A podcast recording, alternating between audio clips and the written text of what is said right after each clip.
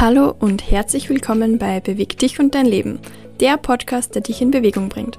Hier erfährst du alles über Bewegung, Yoga, Persönlichkeitsentwicklung und was es auf deiner Reise vom Couchpotato und Beifahrer zur selbstbestimmten Macherin braucht, die ihre eigenen Maßstäbe für Erfolg setzt.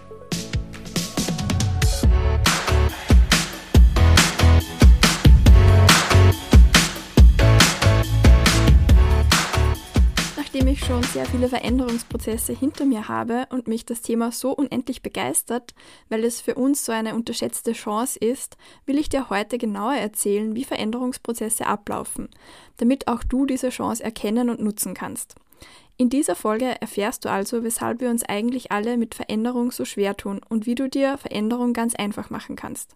Du lernst Veränderungsprozesse zu verstehen und du erfährst meine Tricks, um immer besser im Verändern zu werden, sodass es dir leicht fällt, deine Ziele und Träume zu erreichen.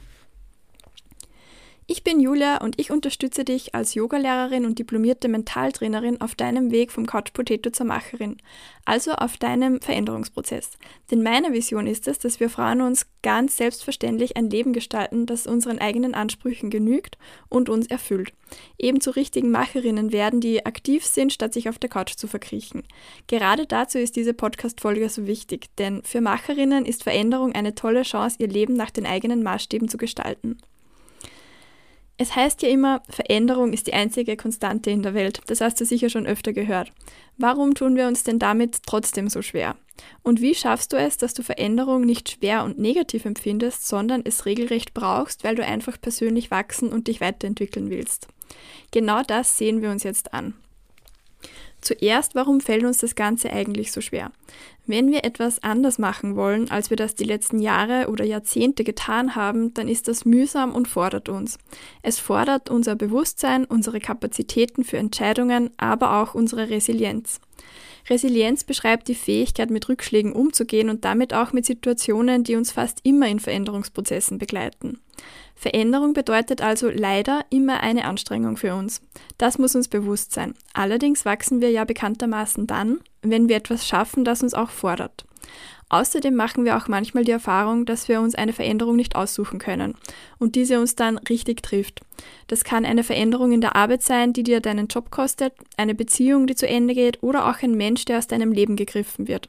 All das sind natürlich Situationen, in denen wir am liebsten diese Veränderung gar nicht haben wollen und auch leider keine Wahl haben. Diese Veränderungen treffen uns also und können dazu führen, dass wir damit Veränderungen generell negativ empfinden.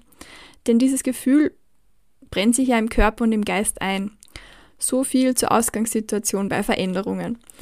Lass uns aber als nächstes mal einen Blick darauf werfen, wie denn Veränderungsprozesse überhaupt aussehen, denn auch hier verstecken sich noch einige Gründe, weshalb wir Veränderung nicht immer als so positiv empfinden. Der Verlauf eines Veränderungsprozesses kommt aus der Literatur und ist relativ gut erforscht. Es gibt meistens sieben Schritte. Der erste Schritt ist ein Schock. Was soll das bedeuten? Der Schock ist eine Situation, ein Auslöser sozusagen, der bei dir den Wunsch herbeiruft, oder der dich eben dazu zwingt, eine Veränderung zu machen.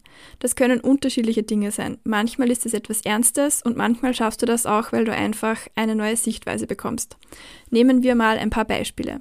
Du erfährst, dass du einen hohen Cholesterinwert hast und deine Ernährung umstellen sollst. Das ist vermutlich noch ein harmloses Szenario. Je nachdem, wie hoch bei dir der Wert Gesundheit ausgeprägt ist, desto eher wirst du das schon als Schock bzw. Auslöser nehmen können, um tatsächlich das Projekt Ernährungsumstellung anzugehen. Ein etwas heftigeres Beispiel wäre, wenn du im Krankenhaus landest, weil du einen Herzinfarkt hast. Das wünschen wir uns natürlich nicht, denn das ist ein tatsächlicher Schock, der bei dir ziemlich sicher etwas auslösen wird. Wenn wir jetzt einen Perspektivenwechsel als Auslöser nehmen, dann kann das zum Beispiel sein, dass du in deinem Job unglücklich bist. Durch Online-Recherche, Gespräche und einfach Zeit für dich, in der du deine Interessen nachgehst, merkst du, dass du einen anderen Weg einschlagen willst. Dieser Wunsch mag sich vielleicht langsamer formen, als weil es einen konkreten Schockauslöser gibt, aber auch das kann dein Start für einen Veränderungsprozess sein.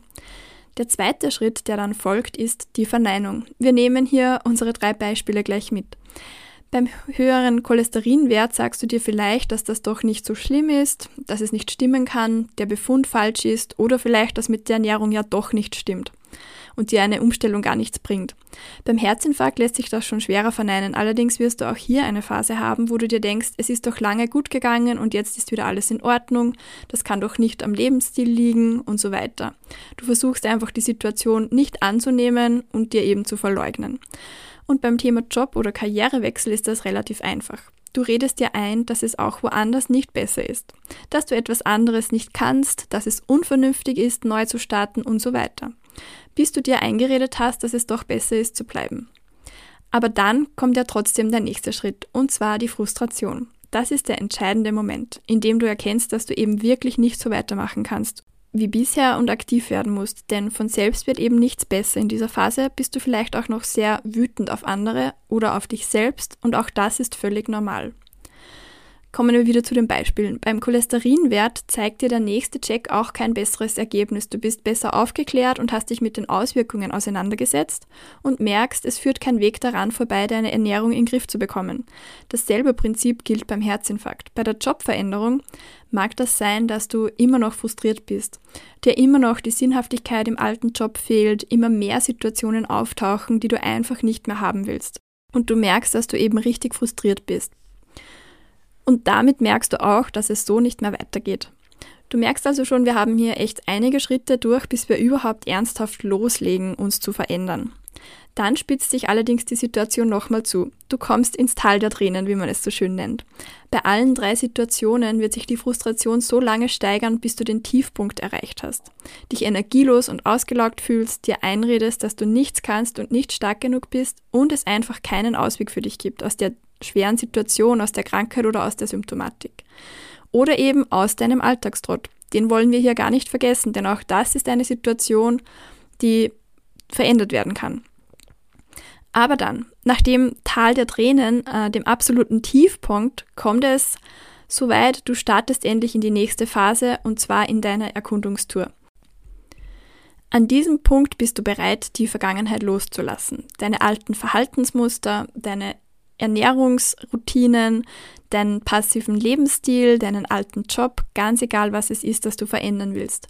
Und dann beginnst du, dir neue Chancen zu suchen.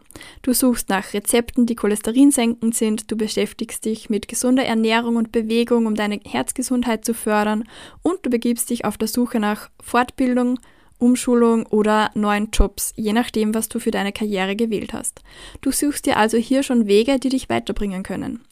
Und das Schöne ist, dabei kommst du mit jedem Schritt immer mehr in die Anpassungsphase, die nächste Phase.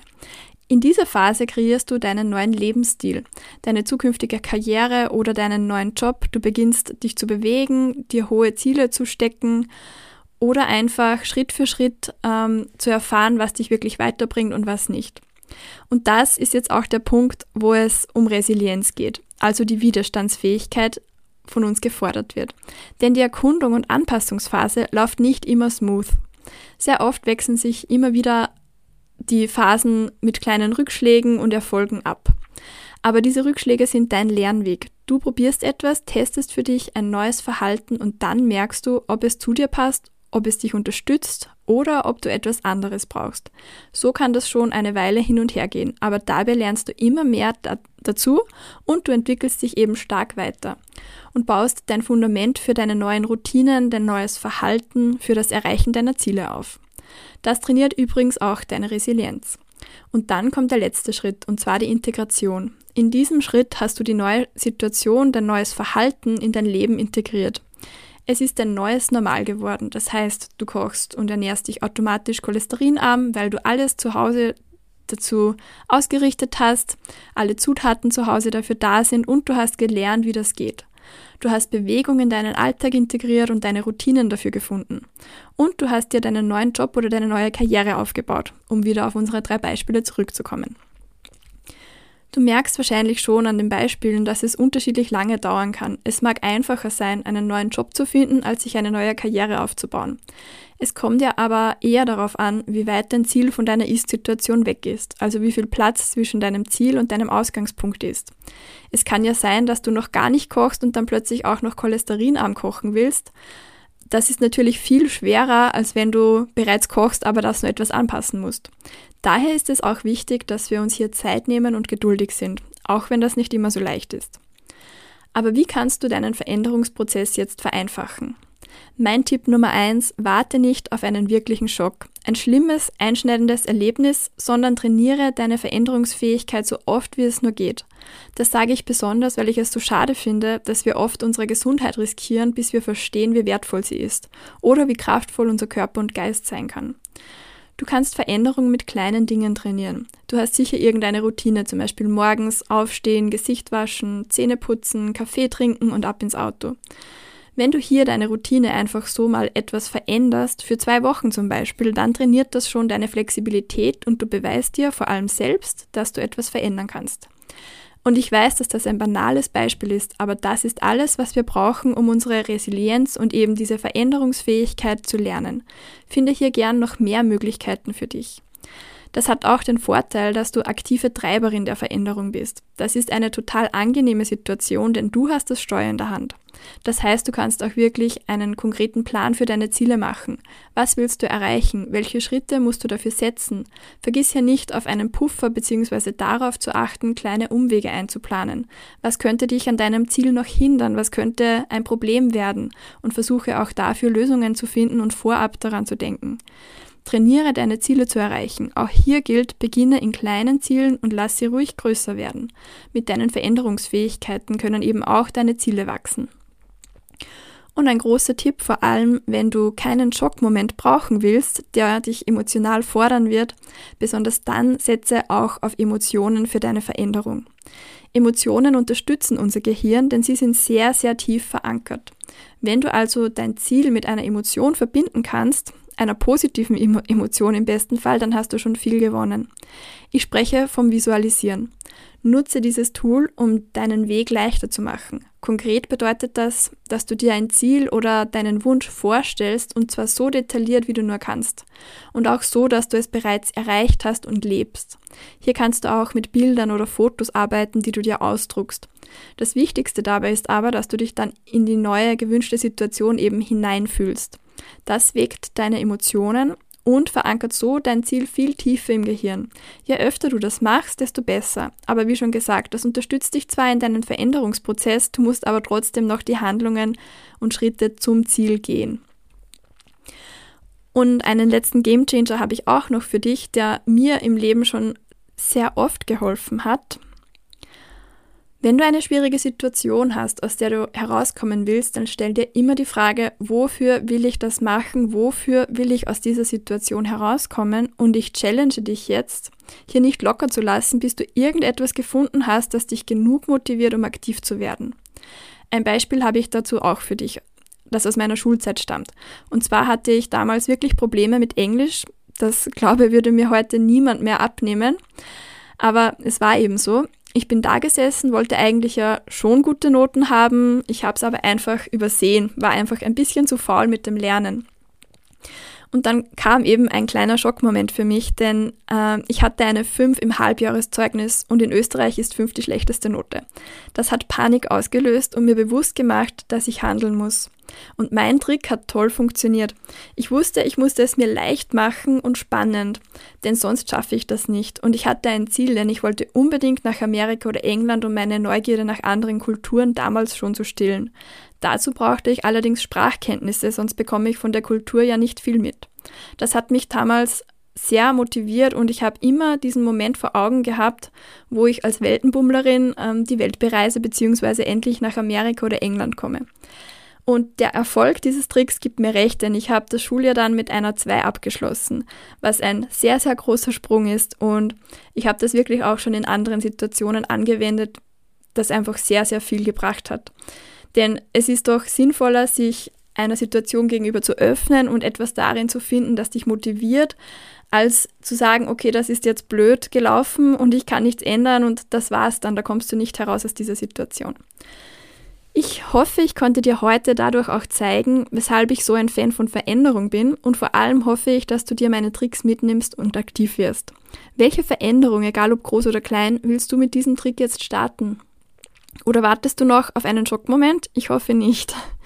Wenn dich diese Podcast-Folge motiviert loszulegen und du wirklich einen Quantensprung machen willst, Wenn du Bewegung in dein Leben integrieren willst, damit richtig auf deine Gesundheit achtest, ganz ohne Schockmoment und du eine Abkürzung nehmen willst, dann komm in ein kostenloses Gespräch mit mir. Komm in den Move Up Call. Wir entwerfen gemeinsam deinen Fahrplan in ein bewegtes Leben als Macherin. Schon steht deiner erfolgreichen und nachhaltigen Veränderung nichts mehr im Weg.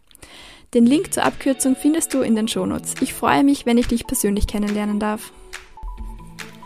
Wenn dir diese Podcast-Folge gefallen hat, dann teile sie gerne mit jemandem, den dieses Input weiterbringen kann oder den das auch noch interessieren könnte und lass mir eine Bewertung da.